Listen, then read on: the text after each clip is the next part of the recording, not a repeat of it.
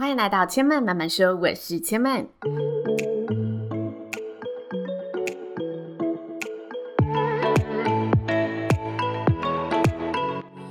目前频道在 Apple Podcast、Spotify、Google Podcast 都听得到。喜欢的朋友，欢迎帮千嫚订阅并留言评论，让更多人可以认识千嫚慢慢说喽。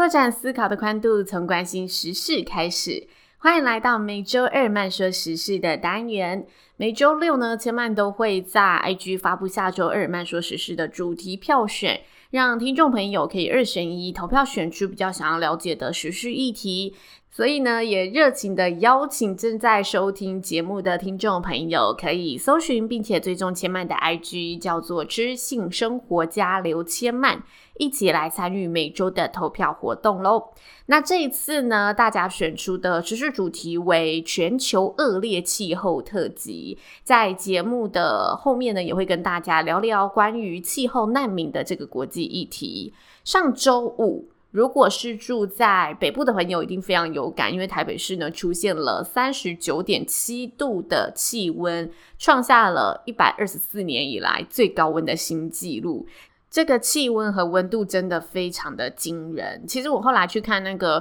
气象局的报告啊，他说今年已经有破四项记录了，其中一项记录是三十九点七度嘛。然后有一项纪录我印象也蛮深刻的，就是台北市有连续八天都到达了三十八度。哇，真的现在出门就是只有热热热，脸上第一个会浮现的字就是我好热的热。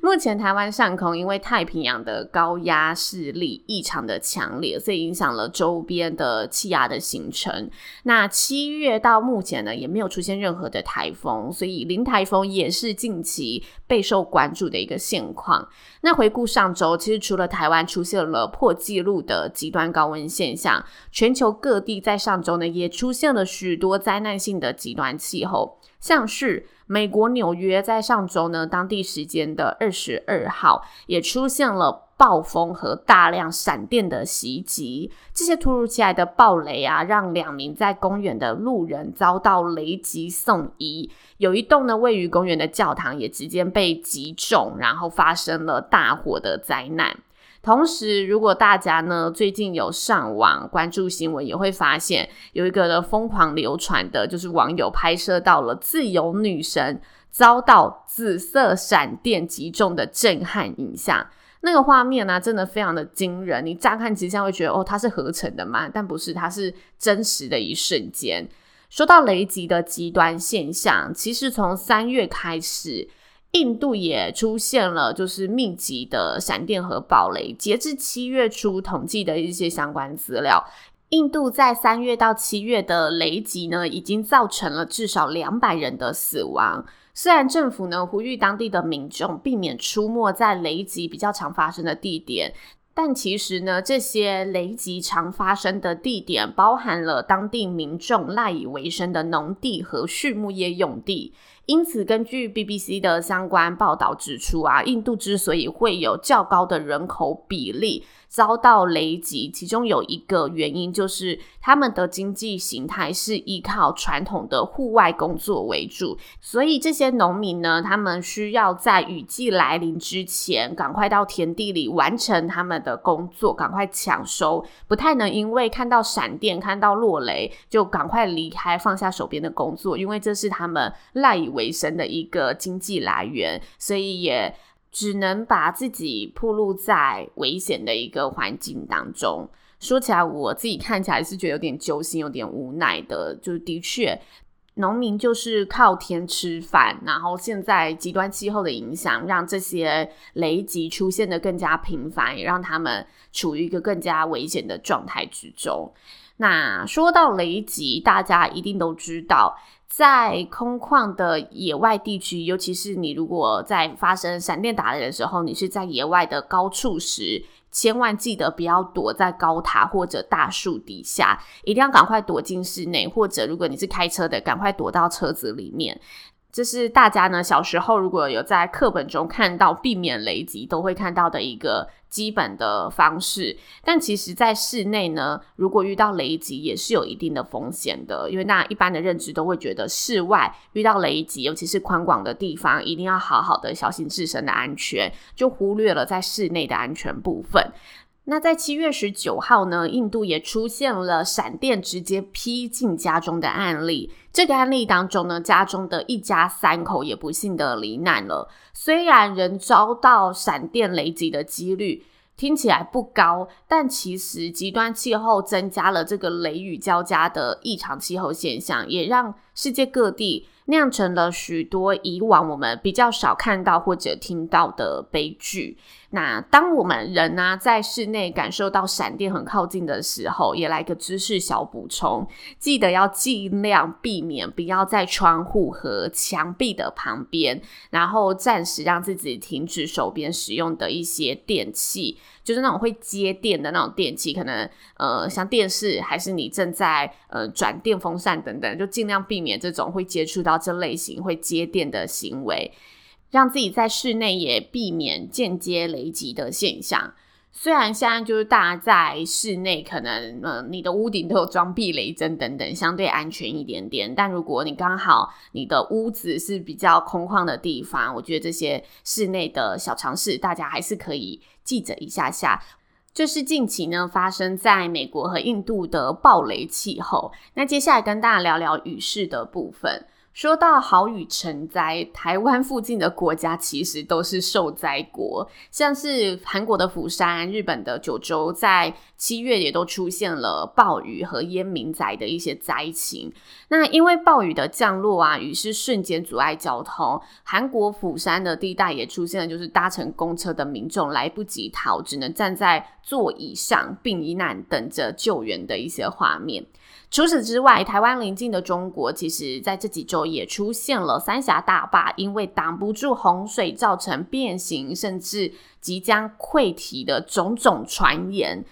但是目前呢，关于三峡大坝的实际情况如何，我们只能等中国官方来日公布消息的时候再来做进一步的说明。因为目前中国政府呢，尚未有任何三峡大坝会导致危险的证实言论。但不论三峡大坝本身的健康状况如何，从各大报纸新闻大家都看得到，目前中国多地都出现了被洪水淹没的严峻情况，民众呢连日的暴雨影响，只能离开家园避难。地球暖化所造成的极端气候，也让大家对于以往熟悉的天气形态出现了种种措手不及的变化，大家只好舍弃呢自身的身家财产，赶快保命为主。那前面呢，跟大家提到了关于高温、雷击，还有连日的暴雨。接下来呢，相信大家在北台湾的朋友，一定也有很强烈的感受，就是最近的天气呢，常常出现瞬间变天的情况。在周日呢，新北贡寮区龙洞附近的海岸，也有一百零二名浮潜客被突如其来转变的大浪带到离岸两百公尺外的海域，一度传出敌不过大浪，海流游不回来的状况。附近的游艇人员察觉之后呢，紧急驾着游艇前往救援，陆续将这些游客拉回游艇，再回岸上。其实最近暑假海上活动真的大受欢迎，因为大家天气热就往海边跑嘛。近几年潜水活动又是热度非常高的一个户外活动，但海域真的还是藏着非常多不可测的危险性，而且海流本身的变化就是受到这些潮汐、风向、气压、气候、气流多方的影响。大家在从事海上活动的时候，一定也要注意当天天上的气候状况。尤其是现在，真的天气变化就是多端，它就是突如其来，就是突如其来，没有办法避免。所以大家一嗅到觉得景色不对的时候，就要赶快的回到岸上，不要去呃勉强，或者是不要有那种冒险侥幸的心态。这一点真的非常重要。因为前半几年，其实在垦丁工作那时候，有看到大家就已经围起封锁线了，大家还是想要绕过封锁线，就是大家新闻上会看到那种。我就觉得真的不要这样子。因为旁边那些救生员大哥他们的命也很珍贵，为什么他们要为了你这样子之后如果有任何危险，还要为了救你而去呃牺牲自己，把自己暴露在危险之中？这些都是很不应该发生的事情。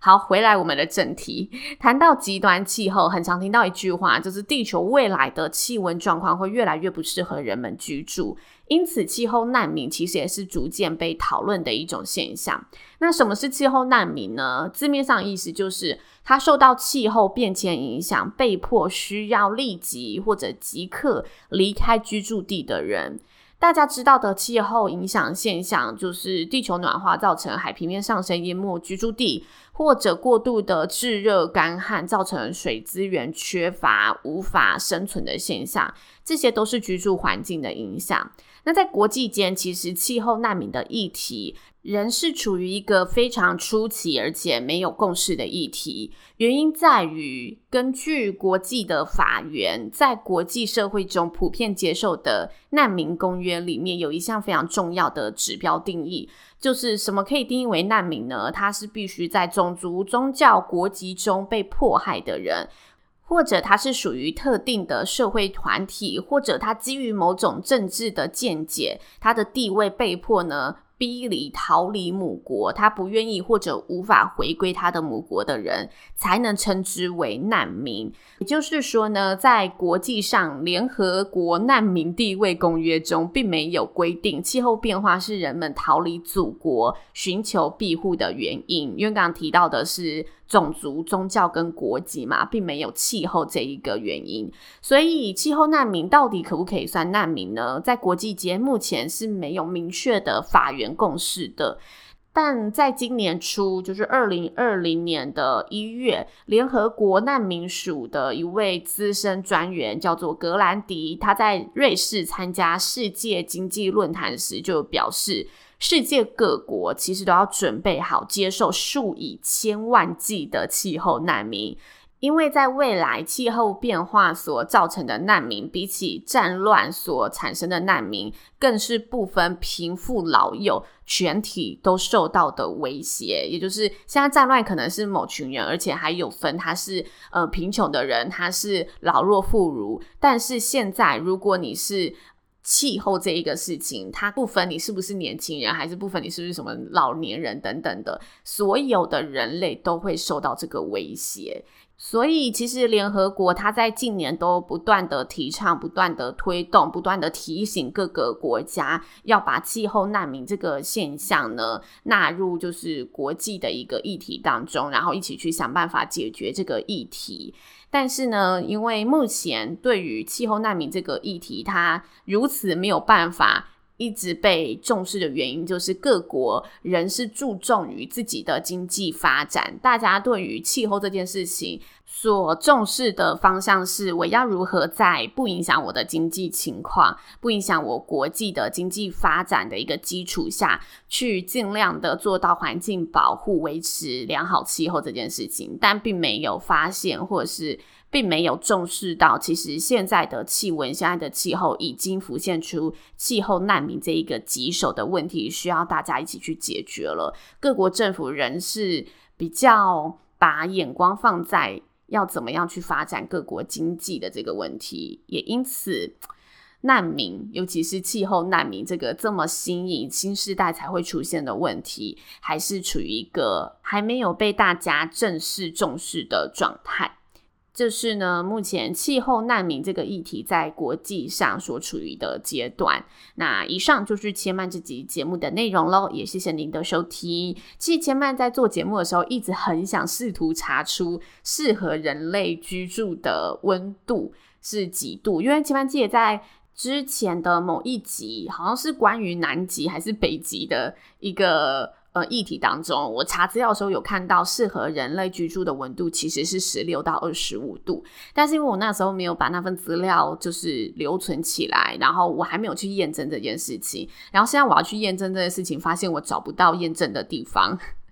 所以我一直很想解开这个谜题，但目前我还没有找到相关的资料。如果现在听众朋友就知道这个问题，就是有科学研究证实说，诶，适合人类居住的温度其实是落在哪个区间，我也蛮希望知道这一个资讯的。因为我那时候看到十六到二十五度，觉得哇，离我们好遥远哦，这是我们春天或者秋天会出现的温度耶，就在台湾地区啦，所以我就觉得很不可思议，因为现在几乎二十五度以上是一个常态了。但我还没有找到相关的资料去证实这一个我看到的资讯到底是不是有经过科学研究的，还是只是一个人他说出他觉得的适合温度这件事我不知道。但我就还是蛮想知道这个资讯的。如果大家有知道这个讯息的话，可以来私讯千曼跟千曼分享一下好不好？我就是很想知道，但是又查不到资料。那以上就是千曼这期节目的内容喽，谢谢您的收听。如果大家听完有任何的想法心得，都欢迎留言告诉。千曼，千曼慢慢说呢。目前在 iTunes Store、Spotify、Google Podcast 都听得到。喜欢的朋友呢，也欢迎帮千曼可以一起到 Apple Podcast 上，或者呢，你是使用其他的收听系统，不管是 First Story、SoundOn 还是任何 Castbox 等等的，都可以帮千曼呢订阅一下。你的一个订阅对我而言都是一份支持和成绩的加持，好不好？那呢，如果喜欢千曼的节目，也可以分享给身旁的好朋友，让更多人可以有机会认识千曼慢慢说喽。千嫚慢慢说，今天就说到这里喽，下次再来听我说喽，拜拜。